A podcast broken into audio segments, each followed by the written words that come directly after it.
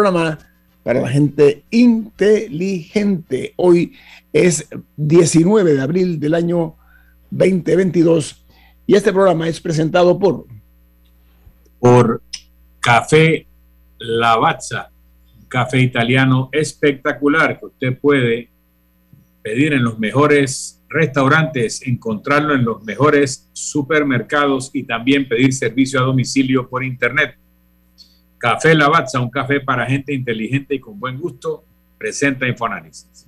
Gracias, Milton. Bueno, este programa eh, se puede ver a través de Facebook Live y también lo pueden ver en sus televisores o en sus celulares ah, en YouTube. El programa queda colgado en YouTube para su más fácil acceso, si no puede escucharlo en las mañanas.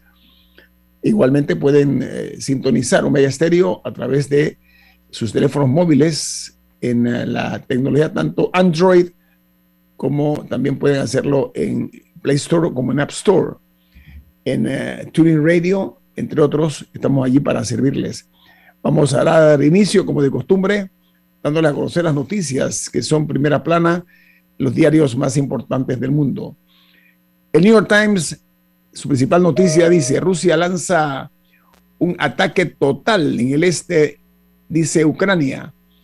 La nueva ofensiva sigue eh, un intenso bombardeo de ataque de misiles, incluyendo el primer ataque letal en la ciudad del Lviv, un uh, recordatorio de que alguna ciudad ucraniana, ni siquiera cercana a Polonia, está a salvo de los cohetes mm, que lanza Moscú.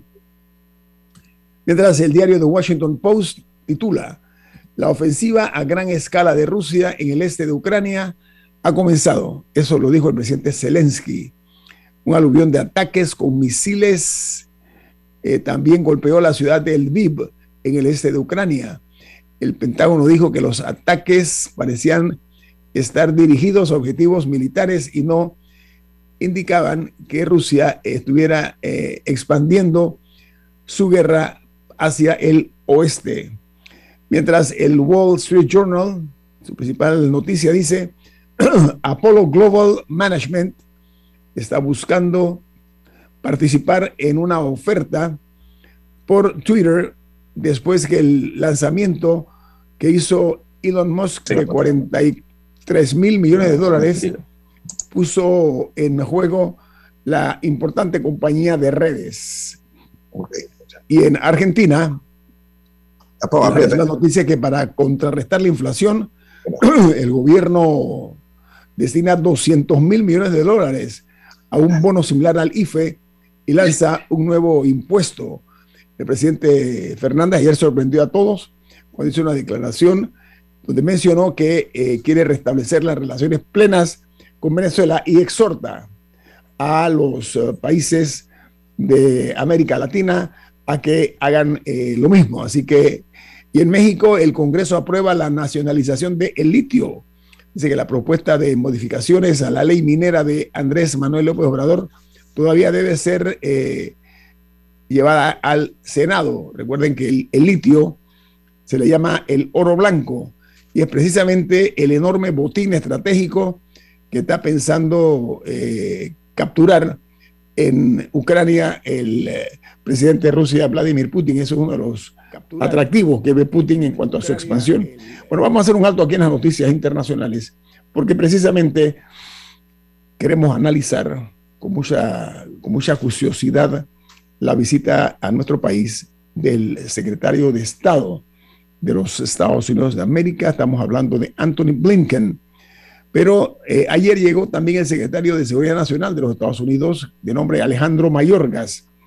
Eh, hoy será eh, la llegada del secretario Blinken. Ayer llegó Mallorca a una reunión continental sobre migración, seguridad, con la asistencia del ministro de casi 20 países.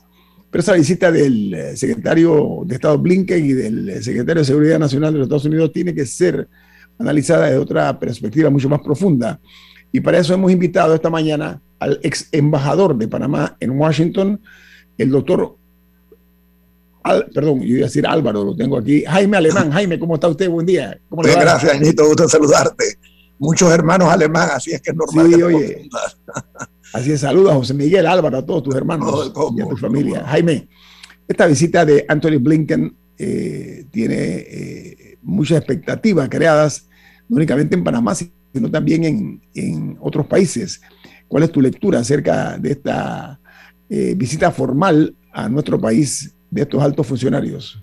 Lo primero que todo, Ñito, yo creo que es un gran logro para la diplomacia panameña. Eh, el, gobierno PRD, para ser franco, de los tiempos de la general Torrijos se ha caracterizado por jugar un rol de liderazgo en América Latina y es algo que han sabido manejar, que han sabido mantener. A mí me consta cuando era embajador en el, Departamento de Estado la relación tan estrecha que mantenían, por ejemplo, con el presidente eh, Torrijos, eh, justamente, eh, y de ahí en adelante lo han usado a Panamá como un puente para resolver problemas con países con los que ellos no tienen relación diplomática en buen estado y en ese sentido, eh, Panamá, eh, no solamente con los Estados Unidos, sino con los demás países, países de América Latina, siempre ha jugado un rol prominente. Pero esto es algo extraordinario porque verdaderamente tener aquí al secretario de Estado y al jefe esto de Seguridad Nacional, más el jefe de la, del, Departamento de Estado para Asuntos Interamericanos, es algo que se ha visto pocas veces antes en, en Panamá.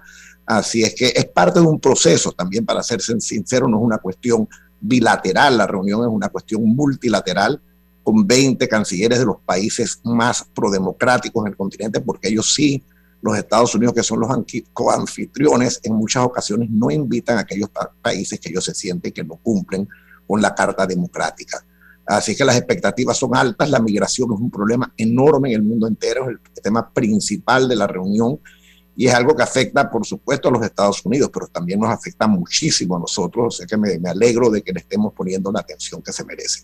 Sí, la entrada de eh, miles de migrantes a nuestro territorio a través de, principalmente de Darien, eh, abre un problema o amplía un problema muy serio para Panamá y para eh, el resto de la región, porque el objetivo de la mayoría de ellos y llegar a los Estados Unidos de América. Entonces, eh, se le ha dado esta prioridad. Camila. En ese sentido, eh, la canciller Moines eh, se ha reunido anteriormente, creo que como en febrero se reunió con el secretario Blinken y también Panamá. anteriormente ha recibido la visita de, de cancilleres de otros países de la región para tratar el tema migratorio. ¿Cuál considera usted que debe ser un poco la estrategia de Panamá eh, con, el, asunto migratorio? O sea, ¿qué tipo de posición debemos adoptar? No solamente, o sea, para el bien de la región, sino también por nuestros intereses. Gracias por la pregunta, Camila. Gusto en saludarte.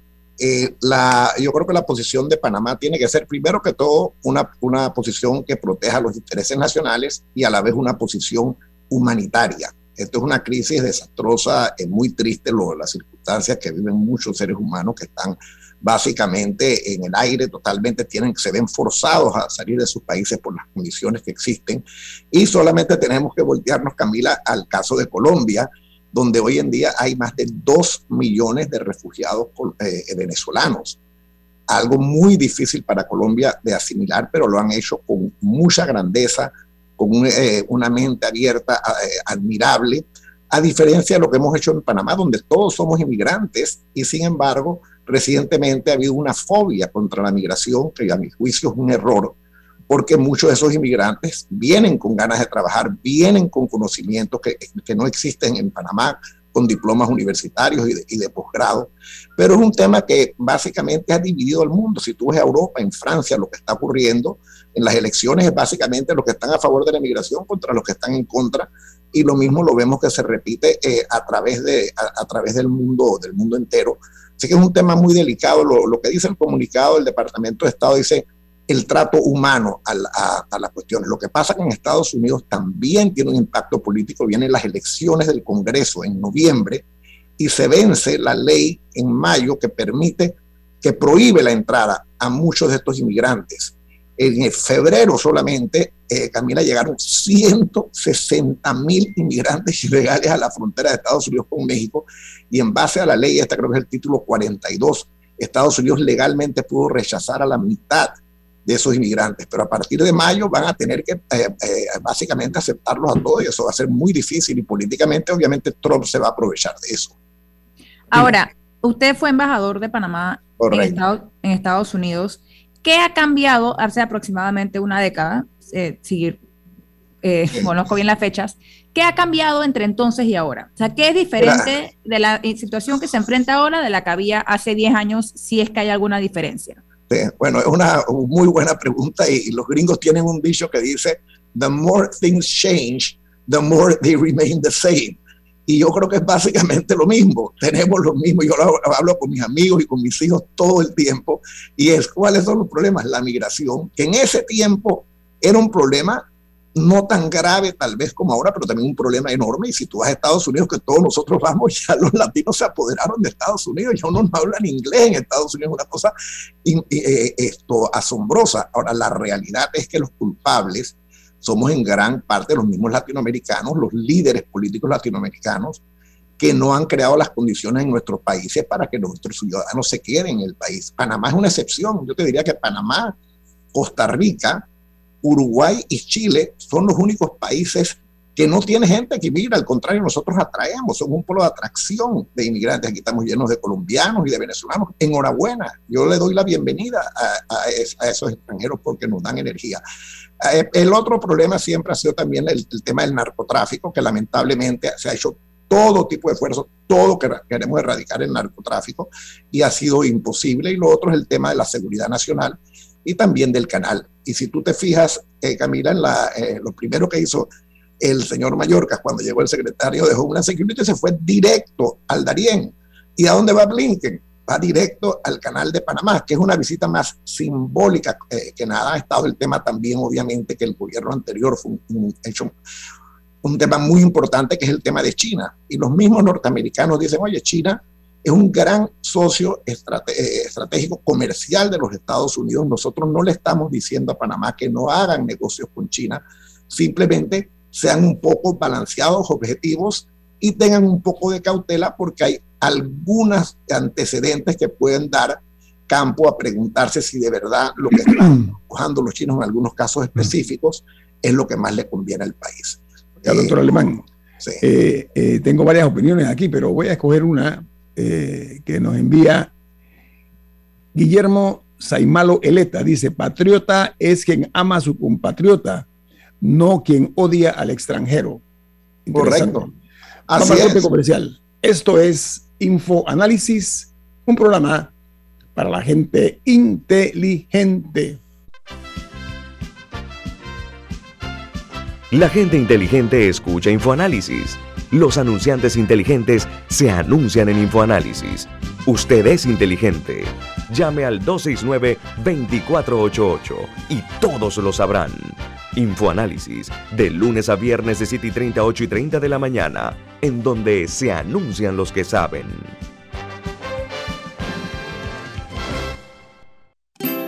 Hogar y Salud les hace la vida más fácil con la extraordinaria línea de pañales nocturnos para adultos Prevail los pañales nocturnos para adultos Prevail son 100% absorbentes y de uso prolongado. Sus exclusivos materiales los hacen 100% respirables, brindando máxima comodidad. Para su conveniencia, los pañales Prevail vienen en todos los tamaños. Visite cualquiera de las sucursales de Hogar y Salud y pida sus pañales nocturnos para adultos Prevail. Hogar y Salud les hace la vida más fácil. Los pañales nocturnos para adultos Prevail tienen su descuento para jubilado. Cuando el verano te gusta, suena así. En 50 metros llegas a la playa. Dale like a Claro y cámbiate a un plan postpago con ilimitada de C30 y llévate un equipo gratis. Dale like a todo lo que te gusta con Claro. Promoción válida del 15 de enero al 30 de abril de 2022. Para más información visita claro.com.pa. Ya viene InfoAnálisis, el programa para gente inteligente como usted. Bueno, Milton Enrique tiene un mensaje importante para ustedes. ¿De qué se trata, Milton? Así es. En Banco Aliado te acompañamos en tu crecimiento financiero. Ahorra con tu cuenta Más Plus, mejorando el rendimiento de tus depósitos. Banco Aliado, tu aliado en todo momento.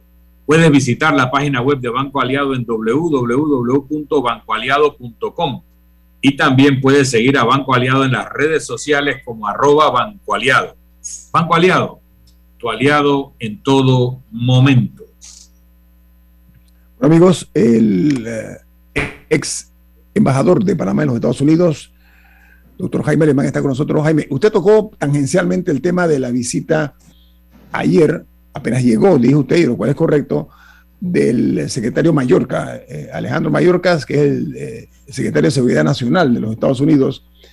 Eso es una señal muy refulgente de, la importancia que le están dando exactamente a esta región donde son tan vulnerables las personas que pasan por una región selvática, eh, casi que impenetrable. Ellos logran pasar por allí y llegar después a, a los Estados Unidos. Pero esta reunión del secretario Blinken doctor Alemán, eh, tiene una agenda muy apretada. Por ejemplo, se va a reunir con el presidente Cortizo, con la canciller también va a tener una reunión, va a, tener conversaciones con los representantes de los bancos multilaterales de desarrollo, con las instituciones financieras, eh, con las ONGs, pero también se va a reunir con los líderes de la sociedad civil en Panamá eh, y en la región para debatir sobre el tema de la lucha anticorrupción y la falta de transparencia. ¿Cuál es su opinión acerca de eso, doctor Alemán? a mí me parece muy positivo. Los Estados Unidos es un país que siempre se ha caracterizado por la defensa de la democracia y de la transparencia. Eh, me parece sano que se dé esa, esa reunión. Eh, yo felicito al gobierno del presidente Cortizo porque verdaderamente considero que ha hecho grandes avances en depurar la Corte Suprema de Justicia. Hoy tenemos una Corte más confiable, según me comparten la opinión también la gente de la sociedad eh, civil. Y eso es esencial si queremos tener un país hacia futuro donde se respeten las leyes, porque al final lo que las interpretan son los miembros de la Corte Suprema en última instancia. La reunión es una reunión multilateral, como dije al inicio, y por eso las reuniones con los bancos eh, regionales como el BID, la CAF, y el Banco Centroamericano de Desarrollo. ¿Por qué? Porque esos bancos, el, Banco Mundial obviamente también, el problema principal de la inmigración es las pésimas condiciones económicas que tenemos en nuestros países, aparte de las dictaduras, en algunos casos extremas, como puede ser tal vez el caso de, Venezuela. Entonces, hay que coordinar esa ayuda económica, optimizarla y darle a nuestros ciudadanos una razón para quedarse en el país. Eh, es muy triste ver esa, esa inmigración que se está dando, no solamente en América Latina, sino en el mundo entero. ¿Y por qué la coordinan? Porque, por ejemplo, de nada nos sirve tener mil soldados en la frontera entre Panamá y Colombia para, pagarle, eh, para parar la inmigración si Ecuador le sigue dando eh, visas a la gente de África que entonces entran al Ecuador y del Ecuador hacen el puente y caminan hasta la frontera con Estados Unidos. Entonces, si tú ves las cifras, Nito, ha bajado Nito, considerablemente el número de inmigrantes ilegales en el Darién. Anteriormente llegaban 2.500 al mes, el mes pasado llegaron solamente 150 eh, eh, inmigrantes ilegales y ahora son muchos de Venezuela. Se ha cortado mucho la, la, inmigración ilegal de Haití y de los africanos, lo cual es un progreso y por eso la importancia. Si recordamos, en octubre del año pasado hubo una reunión similar en Bogotá, Colombia Ahora toca la reunión de Panamá y en junio del 2022, o sea, dentro de dos meses, hay la reunión en Los Ángeles, que es la famosa cumbre de las Américas que se dio por primera vez bajo la presidencia de Obama. Panamá eh, fue el, el, host de la conferencia en el año 2015 y ahora tenemos la novena conferencia, esto, cumbre de las Américas, perdón, en el año 2022, lo cual es un signo positivo de que hay coordinación, de que hay interés, de que ha habido progreso, de que hay razón para seguir reuniéndose y, dialogando sin que eso quiera decir que nos vamos a someter a todo lo que Estados Unidos nos pida, porque los intereses pueden ser diferentes en un momento dado y uno tiene que defender sus propios intereses, pero siempre en un marco de altura, de respeto y esa, esa relación de respeto y altura con Estados Unidos siempre ha existido. El mismo presidente Cortizo se educó en Estados Unidos, él y yo coincidimos en Washington, que nos formamos en Washington a los 24 años de edad y esos contactos y esos lazos que uno hace son lazos que duran de, de por vida. Y para bien o para mal, mira, tú ves la situación hoy en América Latina, porque también la guerra de Ucrania toca esta conferencia. Brasil y México, que son los dos líderes indisputables en América Latina en términos de influencia política e influencia económica, ninguno se ha manifestado en contra de la guerra, han mantenido una posición neutral. Entonces, eso es algo que obviamente le preocupa a los Estados Unidos. Estamos volviendo, ñito, a la Guerra Fría. Y ahora una Guerra Fría no entre el oeste y occidente, ahora también está eh, entre el oeste y, Rusia. Ahora también, también tienes el factor China. O sea que estás liderando dos batallas simultáneas y el apoyo de América Latina en esa lucha es importante. Jaime, casualmente, eh, en, mencionando eso, tú fuiste ministro de gobierno por un día. tocó Noriega, explique que él votó al general Noriega. Destituir al general Manuel Antonio Noriega bajo la presidencia de Eric Arturo del Valle. Fuiste embajador en Washington, tu padre fue embajador en Washington y negociador de los tratados 3 en 1. Eh, eres una de las pocas personas en el mundo que ha visitado todos los países del mundo sin excepción y por tu actividad internacional como abogado, pues conoces todo lo que eh, se mueve en este caso tenemos la visita, no la visita del secretario de Estado, sino una reunión regional que propicia el secretario de Estado de los Estados Unidos con el secretario del Interior, el, Homeland Security en Mallorca, en Panamá, donde Panamá hace de anfitrión, pero de una reunión convocada por los Estados Unidos, donde se van a tocar todos estos temas que tú has mencionado y tal vez algunos más. Pero al mismo tiempo, o en poco, hace poco tiempo, nuestra canciller ha estado en China y tú acabas de mencionar a China en el contexto de los adversarios, para no decir los enemigos estratégicos de Estados Unidos. Entonces nuestra canciller se va a China, se va a Singapur, se va a Vietnam, no va a Japón, no va a Corea, que son los aliados naturales de Estados Unidos en esa parte del mundo, y ahora está recibiendo al secretario de Estado Blinken en China, según comunicados de China, utilizó lenguaje como el nuevo orden mundial, utilizó lenguaje como eh, la no injerencia en los asuntos internos de otros países en un contexto que parecía estar refiriéndose a la guerra de Ucrania, a pesar de que nuestra representante en Naciones Unidas ha, asumido posiciones muy duras eh, contra la invasión rusa en Ucrania. O sea, yo veo ciertas contradicciones. No dejo de recordar que sobre todo en gobiernos PRD, eh, Panamá ha jugado un papel de mensajero, intermediador. Yo recuerdo que cuando la crisis de los rehenes de la Embajada de Estados Unidos en Irán, Marcel Salamín y otros panameños hicieron negociaciones en Francia eh, para gestionar la liberación de los norteamericanos. Yo recuerdo que bajo la presidencia de Martín Torrijos se dieron una serie de viajes del presidente Torrijos a Washington y a La Habana, a Washington y a La Habana varias veces.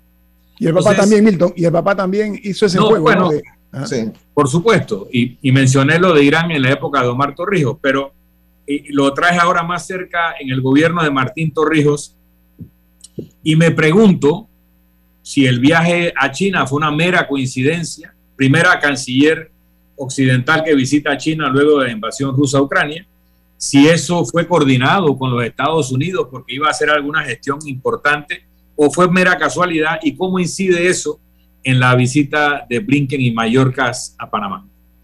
Muy buena pregunta, embajador. Eh, la verdad es que yo creo que fue una cuestión coincidental, ya estaba programada anteriormente. Yo veo positiva la visita de la canciller Moines tanto a China como a Singapur. Para que nos guste o no nos guste, si tú lees el comunicado de la propia, el propio Departamento de Estado norteamericano dice que es importante la relación comercial con China y que ellos son socios importantes, los mismos Estados Unidos de China.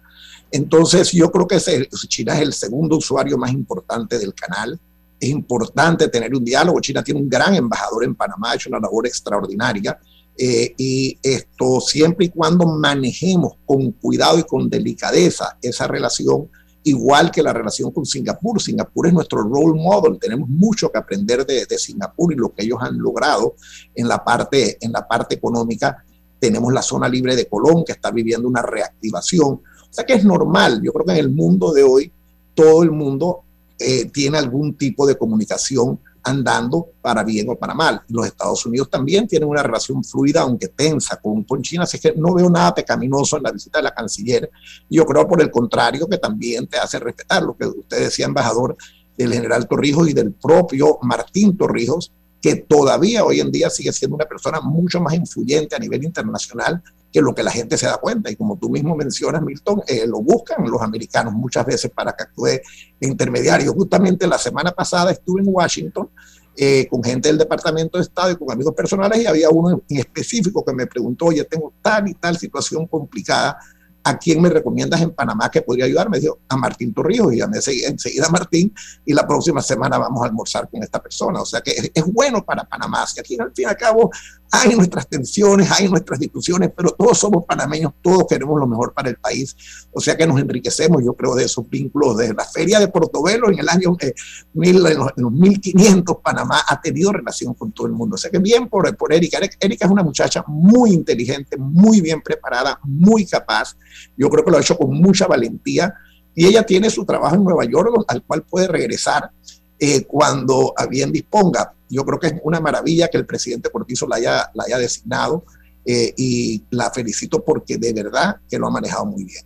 Y estos rumores de que habría cambio del Ministerio de Relaciones Exteriores, eh, eso, después de todos estos eventos, China, visita de Blinken, no haría mucho sentido. ¿Esos son rumores malintencionados o hay algo de cierto? Eh, embajador, yo creo que esto siempre en la política hay tensiones y usted lo vivió porque usted fue ministro, fue embajador, ha tenido un puesto de, de, de presidente de partido y esto es una guerra que no para, o sea, el backstabbing, la, las intrigas, los celos, las envidias, pero yo sinceramente creo que sería un error garrafal sacar a la canciller después de lo que ha logrado con esta reunión y todo el progreso que se ha hecho. La, las cifras hablan por sí solas. En el Darien hoy en día, como digo, pasan 150 personas al mes antes eran 2.500, o sea que su labor ha sido efectiva. El hecho de que los Estados Unidos haya seleccionado, haya aceptado a Panamá como coanfitrión, te dice todo. Actions speak louder than words. Aquí está la alta jerarquía en medio de una guerra enorme que tienen en, en Ucrania con mil problemas andando. Ha venido la alta jerarquía del gobierno de los Estados Unidos, excepto el presidente, a Panamá. ¿Qué te dice eso? Que las relaciones andan bien, que las relaciones andan sólidas. Y eso es lo que queremos, una relación de mutuo respeto, donde van a haber tensiones y diferencias, pero que al final uno logra un entendimiento. Y creo que eso se ha dado, y yo felicito a la canciller, de que están las, las eh, eh, tensiones políticas, definitivamente, y que hay gente dentro del gobierno que tal vez preferiría que Erika Moines no fuera la canciller. Por supuesto que también es así. Pero al final la decisión eh, final la, eh, la tiene eh, el presidente y yo de lo poco que conozco veo una dinámica bastante positiva entre el presidente y la canciller. ¿Sabe qué, doctor Alemán? Sin que haya de por medio halagos, porque no los hay, ni de mi parte ni la suya, yo coincido con usted. La canciller Muinés ha hecho un trabajo muy, eh, una posición muy vertical en las cosas que ha hecho. Creo que es una unidad valiosa eh, en la administración de el presidente eh, Laurentino Cortizo. Así que coincido con usted en ese criterio, una mujer que ha demostrado mucha capacidad y que no tiene, no está aferrada a ningún cargo en Panamá, porque como usted muy bien dijo, y poca gente lo sabe, tiene un trabajo asegurado a nivel internacional. Así que enhorabuena que usted lo diga. Vamos a volver con el doctor José Miguel Alemán aquí a Info Análisis. Este es un programa para la gente inteligente. Omega Stereo tiene una nueva app. Descárgala en Play Store y App Store totalmente gratis. Escucha Omega Stereo las 24 horas donde estés con nuestra aplicación totalmente nueva. Cuando el verano te gusta, suena así. En 50 metros llegas a la playa. Dale like a Claro y cámbiate a un plan postpago con ilimitada de C30 y llévate un equipo gratis. Dale like a todo lo que te gusta con Claro. Promoción válida del 15 de enero al 30 de abril de 2022. Para más información visita claro.com.pa. Ya viene InfoAnálisis, el programa para gente inteligente como usted.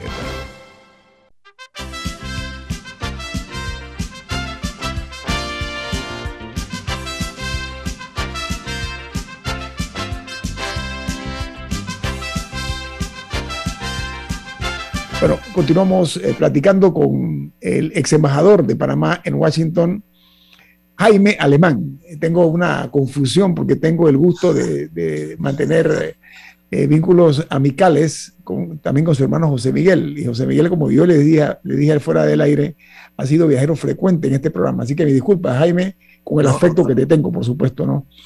Mira, eh, Jaime, tú eres una persona que conoce muy bien la política de los Estados Unidos y también la política internacional.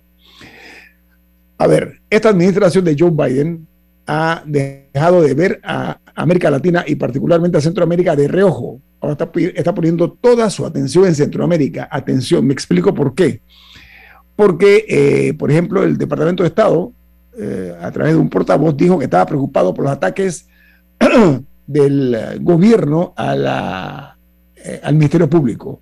Porque, sobre todo, como sabe Jaime, hubo una andanada contra los fiscales que estaban investigando altos de, eh, casos de alto perfil de corrupción en Guatemala, al punto que ha tensado mucho las relaciones entre Guatemala y Estados Unidos. Ese tipo de atención en ese especial eh, sector, eh, Jaime, será llevado también a esta reunión.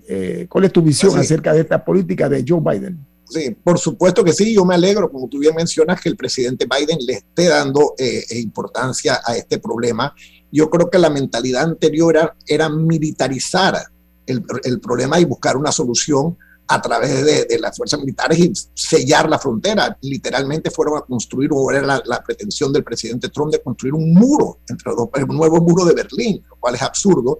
El 15% de la ciudadanía americana son latinoamericanos. O sea, y hay una buena tradición y una eh, buena mezcla en esa, en esa relación. Pero ¿qué ocurre?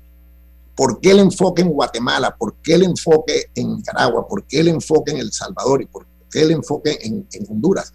Porque son prácticamente failed states, son países donde reina el desorden, reina el caos y tú ves y reina la pobreza. Es una lástima porque son gente trabajadora, decente, pero que le falta tal vez un poco más de cultura democrática o institucional, es lo que yo digo, las instituciones. Los gringos siempre te hablan del rule of law. Camila lo, lo sabe, que estudió allá y eh, eh, muy presente. Esa es la palabra clave, el rule of law, que en Panamá vemos que también fallamos, pero a un grado mucho, muy inferior a lo que ocurre en estos otros cuatro países. Entonces tienes además el tema de seguridad con todas estas maras y toda esta gente inmigrando a Estados Unidos. Los Ángeles está llena de maras y tienes el problema también de la, de la, de la pobreza y de la violencia. Entonces yo creo que ellos están tratando, lo que están buscando es hacer logro, pero eso no, no es una solución a corto plazo, es a mediano o a largo plazo, que sería enriquecer a estos países, darles un poco más de institucionalidad con la idea de que la gente deje de emigrar tanto. Ojalá es, un buen, es una buena meta, pero mira la tragedia de lo que es Haití o lo de que es Cuba, todavía con Cuba mismo, todavía gente saliendo, saliendo, saliendo, y muy difícil de pararlo. Volviendo a la, a la pregunta de Camila, the more things change, the more they remain the same. Los tres mismos problemas son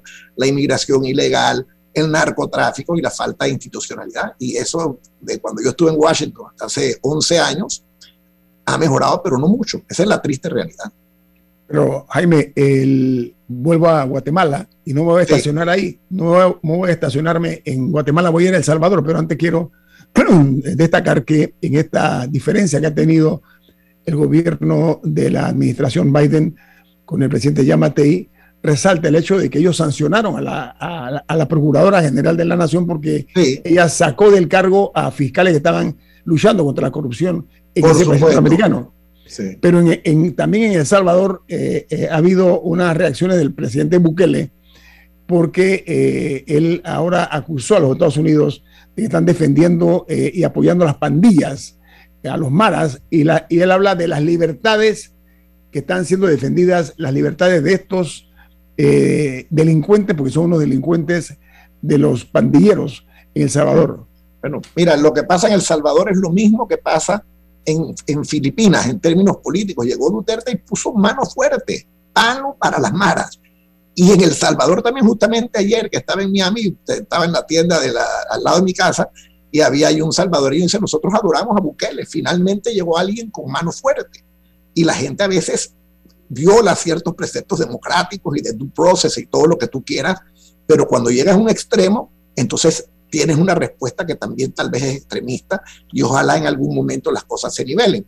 En cuanto a Guatemala, acabo de estar en Washington con el ex embajador eh, de Estados Unidos en Guatemala, íntimo amigo mío, esto que fue el DCM, esto de la Embajada Norteamericana en Panamá, Luis Arriaga, un gran embajador originario de Guatemala y lo nombraron embajador en, su país natal.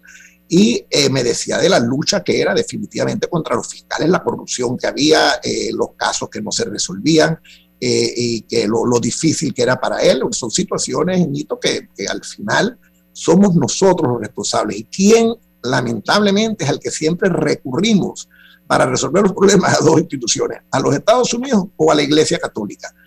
No tenemos la madurez todavía, no tenemos, hemos avanzado, pero a pasos de hormiga y el resto del mundo nos está dejando atrás. Olvídate de lo de, lo de educación y descubrimientos, etcétera, y todas esas otras cosas que también son súper importantes en institucionalidad. Entonces, también la nueva tecnología de la, del Twitter y del Instagram, maravillosa por un lado, pero es desastrosa por otra. Te ponen a ti de presidente mañana con el doctor Enríquez dos personas brillantes, capacitadas. En un mes estás llorando, están acabados. Hagas o no hagas, te destrozan. Entonces, es muy eh, frustrante, pero hay que defender la libertad de expresión, hay que fortalecerla, es un mal necesario, pero es un mundo complejo, cada vez más complejo. Jaime, eh, hablando de las complejidades del mundo y los cambios del mundo, estamos en esta guerra entre Ucrania y Rusia. Rusia invadió Ucrania, el mundo occidental le empieza a aplicar sanciones mucho más fuertes de lo que se esperaba a, la clase dirigente Rusia, a la propia Rusia y a sus dirigentes. Esas sanciones incluyen el tema de congelamiento de activos, persecución de sus propiedades y eh, tú escribiste hace un par de años en un artículo en la prensa que Panamá tenía que dejar este tema de, de sociedades y de cuentas bancarias y todo lo demás que nos vinculaba a estos temas ha habido una situación reciente, los famosa, famosos Pandora Papers, donde nos vuelven a dar un coletazo a Panamá. Estos temas, ¿cómo se manejan ahora? Tú has estado en Washington, me acabas de decir, vas, vienes, tienes que estar al tanto de, de esto. ¿Y qué pasa con la visita de Blinken en esos temas con respecto a Panamá y de Mallorca con esos temas en Panamá? ¿Y qué tiene que hacer Panamá al respecto? Yo, muy buena pregunta, Milton. Yo no creo que en esta cumbre en particular va a haber mucho enfoque en ese tema específico, pero los Estados Unidos y los países europeos, con toda razón, han venido insistiendo en este tema, igual que he venido insistiendo yo escribiendo artículos, múltiples artículos. Es absurdo, y lo he hablado Nito en muchas ocasiones, que Panamá se haya quedado en una posición estática y que no haya evolucionado. Yo esto, este negocio sí lo conozco, he estado en esto toda mi vida, mi papá lo estuvo y yo lo he estado. Tú ves el ejemplo de las Islas Vírgenes Británicas. En las Islas Vírgenes Británicas, donde yo tengo oficinas importantes, los otros bufetes, ellos han ido haciendo los cambios necesarios. Ellos no son objeto de los ataques de la OCDE y, de, la, y de las demás instituciones internacionales. Panamá no quiso, por razones que yo desconozco, pues no entiendo cómo los jugadores importantes en este negocio usan la excusa, ah, no es un ataque contra Panamá, es un ataque contra Panamá. No, es una evolución general que nos conviene limpiar ese nombre, nos conviene limpiar ese, esa imagen, aún que desaparezca el negocio de sociedades anónimas, que no va a desaparecer, simplemente hay que manejarlo bien manejado como lo ha hecho las Islas Británicas. ¿Qué cambios no hemos hecho? ¿Qué, cambios no hemos hecho nosotros? No hemos hecho, bueno, eh, eh, felicito al presidente Cortizo porque finalmente está haciendo los cambios que se necesitaban y que nadie más tuvo la valentía política para hacerlo. Esa es la realidad. Primero, lo de los, eh, el registro de Ultimate Beneficiaries, los beneficiarios de cada sociedad. Eso hay en las Islas Vírgenes Británicas. Aquí también nosotros, por ejemplo, en todas nuestras sociedades, 100% nosotros tenemos el nombre y la identificación y toda la documentación de todos los beneficiarios finales de cada una de nuestras sociedades, igual que lo tenemos en BBI. Eso era lógico, se cae de su peso. ¿Cómo tú vas a vender una sociedad anónima a alguien que no sabes quién es? Ahora, de que de vez en cuando, igual que a los bancos, se le cuela un cliente malo porque un impostor o una, un testaferro, eso te puede ocurrir, pero tú tienes que hacer tu trabajo de due diligence como lo hace la gente en el resto del mundo. Entonces, con el cambio que ha hecho el presidente Cortizo, además de requerir los estados financieros de todas las sociedades eh, panameñas, que se constituyan, aunque no tengan actividad en Panamá, es algo engorroso, algo complicado, pero we brought it upon ourselves por la falta de actuar. Estamos ahora pagando un precio reputacional altísimo. Los bancos sí evolucionaron, los bancos hicieron su trabajo. Y lo triste, Milton, es que esa plata a nombre de esas sociedades panameñas o de BBI, porque las mismas Pandora Papers y los Panama Papers eran sociedades más de BBI que de Panamá. Lo triste es que esa plata no está ni en Panamá, esa plata está en Europa, pero eso no lo menciona nadie. Esa es la ironía. Y ahí yo sí estoy de acuerdo que hay una discriminación, un prejuicio, casi un racismo en contra de Panamá, como diciendo esta gente de tercer mundo que se presta para todas estas sinvergüenzuras, cuando en realidad nuestros clientes no son los individuos, nuestros clientes son los bancos, nosotros, nuestra relación es con los bancos, no es con el cliente individual. Entonces, esa es la parte. Camila, veo que tienes la mano. Sí, bueno, justamente la, la, prensa titula hoy que ayer se lanzó este registro de beneficiarios finales. Si nos puede resumir, ya que es un tema bastante técnico, ¿qué implica eso específicamente para Panamá y qué, o sea, aparte de lo que ya se ha hecho, qué cree usted que nos falta hacer?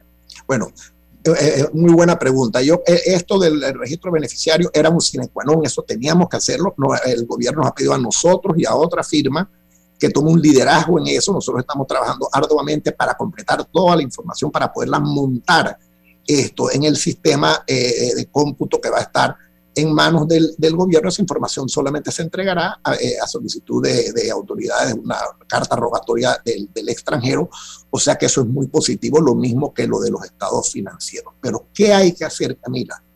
Hay que ejecutar, hay que cumplir con sanciones cuando vengan las solicitudes y la firma de abogados o el banco te diga, no tengo la información. Eso no es aceptable. Tú puedes ir al Ministerio Público, tú puedes ir a la Dirección General de Ingresos, al COGAL, jamás, ni una sola vez, ha faltado en suministrar toda la información que le han pedido. No ponemos traba, no ponemos ningún obstáculo ni ninguna objeción. Hay otros que lamentablemente o no la tienen o, o mentalmente se sienten que no, no, no, deben cooperar. La mayoría coopera, la gran mayoría coopera, pero hay excepciones, entonces tiene que haber sanciones para aquellos que no, que no colaboran. Y si no, bueno, vamos a hundir al país, nos van a sacar de, circulación. Eh, eso es lo que va a ocurrir. Y la banca y por ende el consumidor va a pagar los platos rotos del negocio de sociedades, de gente que ha obstaculizado los cambios necesarios y que son además lógicos, Camila, porque ya los hicimos en BBI y no pasó nada, no pasó nada. Entonces eso del nacionalismo, que aquí patria o muerte, no, este no es un caso de la recuperación del canal. Este es un mundo financiero entrelazado donde hay reglas cónsonas, reglas uniformes y tenemos, y sí, de que en Estados Unidos hay abusos, de que en Inglaterra hay abusos, sí, pero eso no es excusa para que nosotros no actuemos. Pues si el otro lo está haciendo mal, no significa que yo también lo tengo que hacer mal.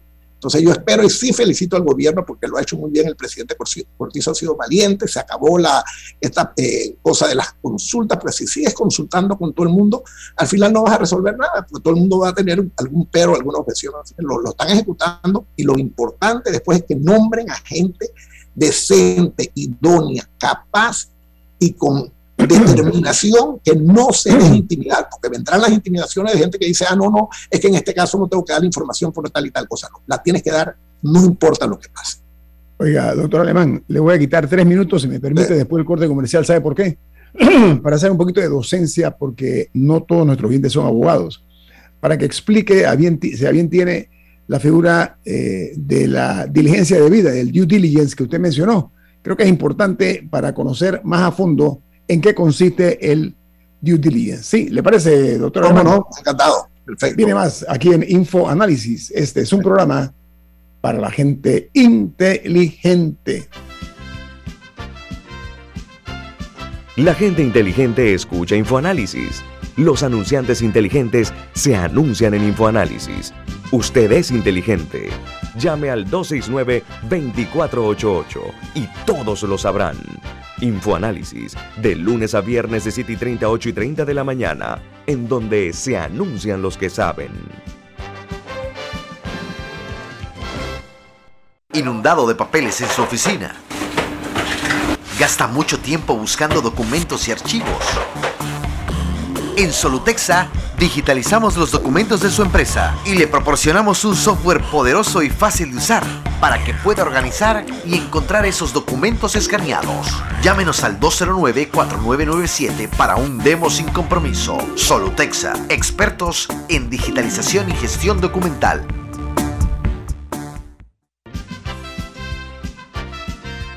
Ya viene InfoAnálisis, el programa para gente inteligente como usted.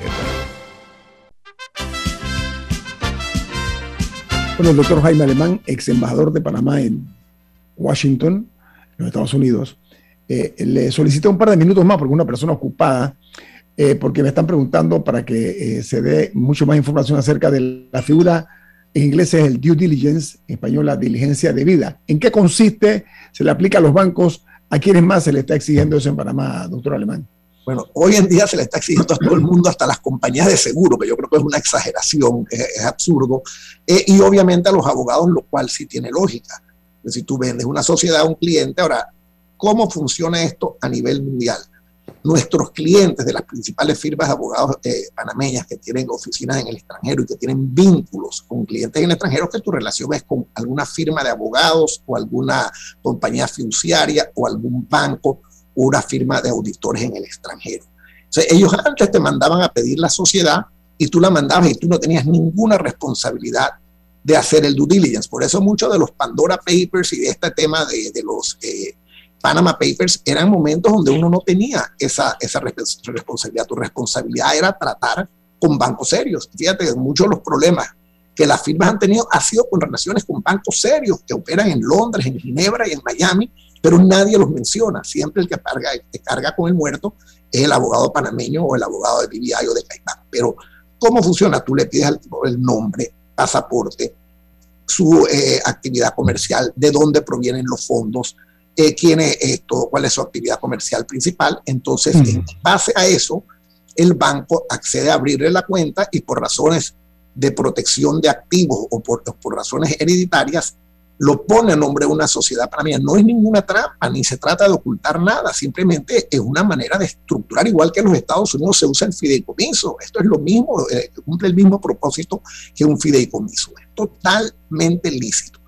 Ahora sí le toca al abogado panameño y con justificada razón porque tiene la responsabilidad ahora de conocer el nombre del beneficiario final que antes no la tenía, de hacer su propio due diligence. Entonces, cuando tú haces tu propia debida diligencia y te das cuenta que hay algo chueco que no coincide con lo que te está diciendo el banco, tú le dices, oye, aguanta, mira lo que acabo de leer en el periódico o mira de lo que me acabo de enterar, aquí hay algo chueco, investiga y si no investigas, yo no solamente voy a renunciar como agente residente, sino que voy a presentar una denuncia en la UAF. Y así es como trabajan. Nosotros tenemos 22 personas trabajando en nuestro departamento de due diligence en Panamá, Suiza y en, las Islas Pirineas Británicas. O sea, es un, equipo grande que nos cuesta una fortuna, pero tiene que hacerlo para protegerlo. Y ahí está todos los temas que han salido a reducir y demás.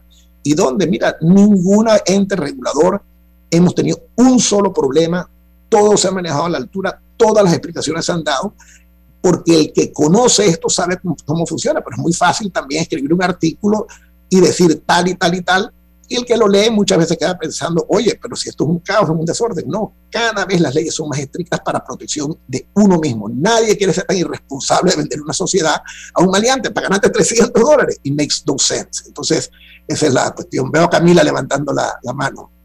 ¿Por qué en Panamá vemos tan pocos casos, o por lo menos algunos que, culminen satisfactoriamente, de lavado de activos y de evasión fiscal.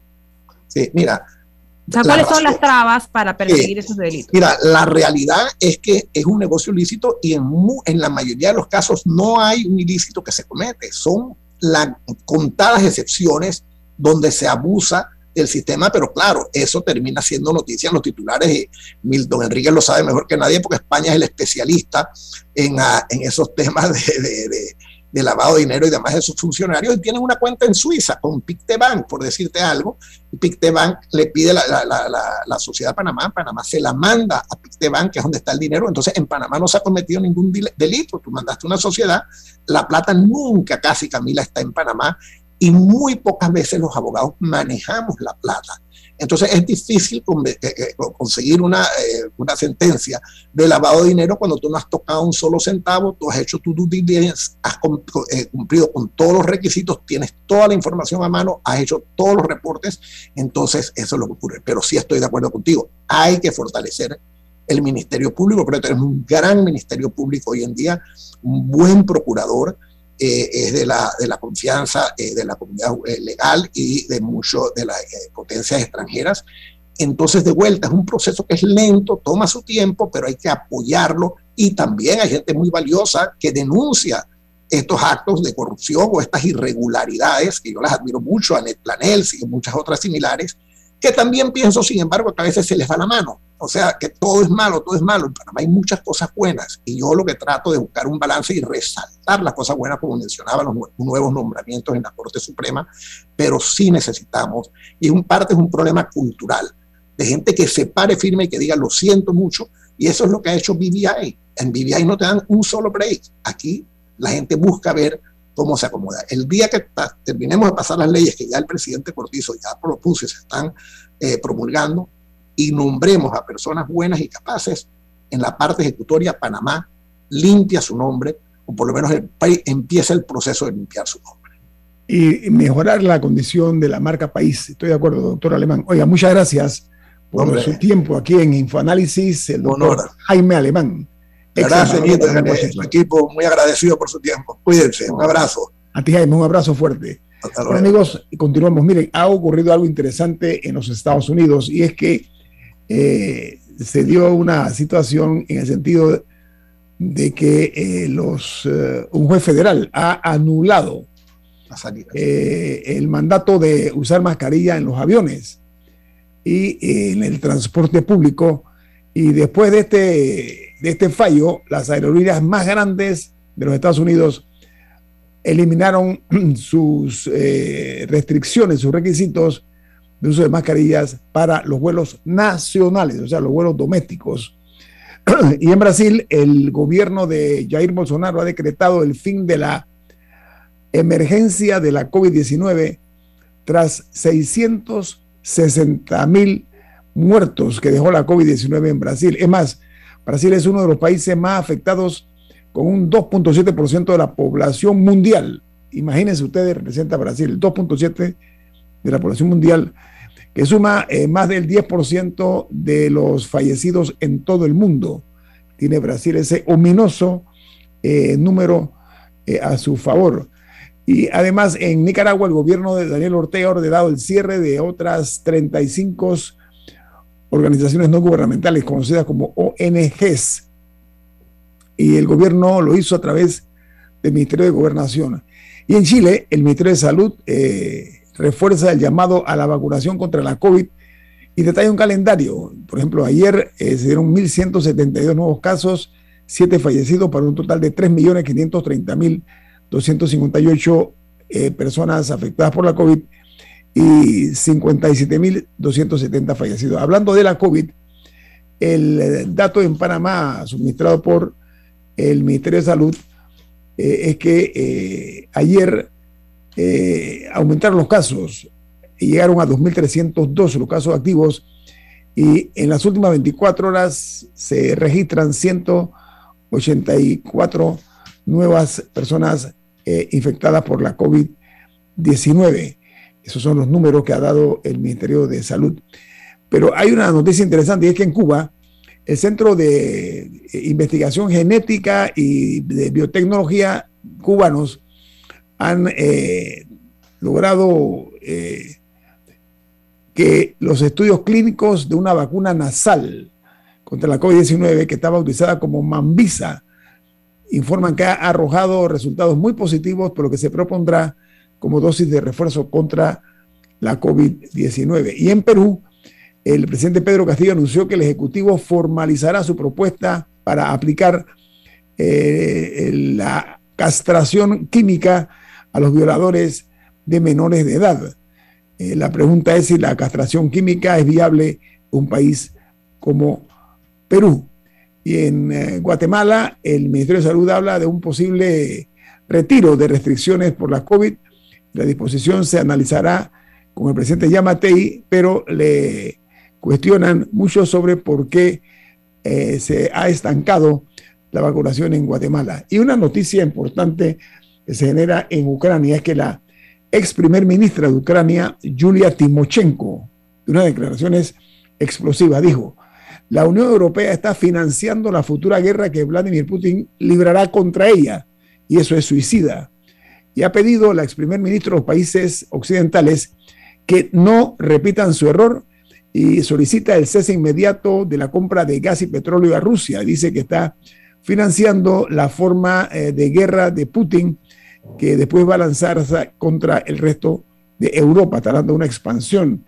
La ex eh, primer ministro perdón, de eh, Ucrania ha tenido el arrojo de decir eso. Y ayer en Colombia, el candidato presidencial está el principal adversario aparentemente del, del, fuerte líder de la izquierda, Gustavo Petro, el eh, señor eh, Federico Gutiérrez, conocido como Fico, ayer desde la cárcel de la Picota dijo que aumentará a 40 años las penas de cárcel para los corruptos y anunció que no habrá rebajas de penas para aquellos que cometan actos de corrupción y para los violentos ni los asesinos, mientras Petro hizo algo eh, inesperado.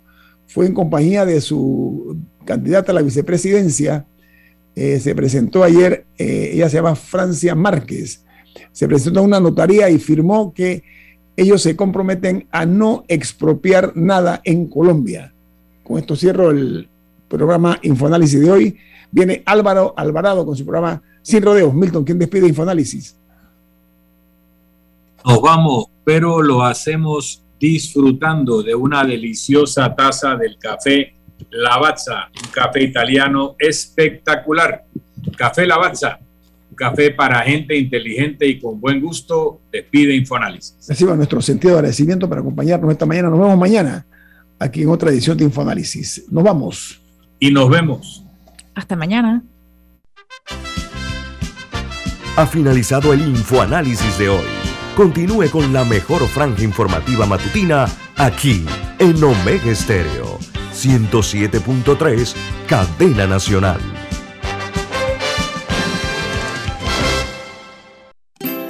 Hogar y Salud les hace la vida más fácil con la extraordinaria línea de pañales nocturnos para adultos Prevail.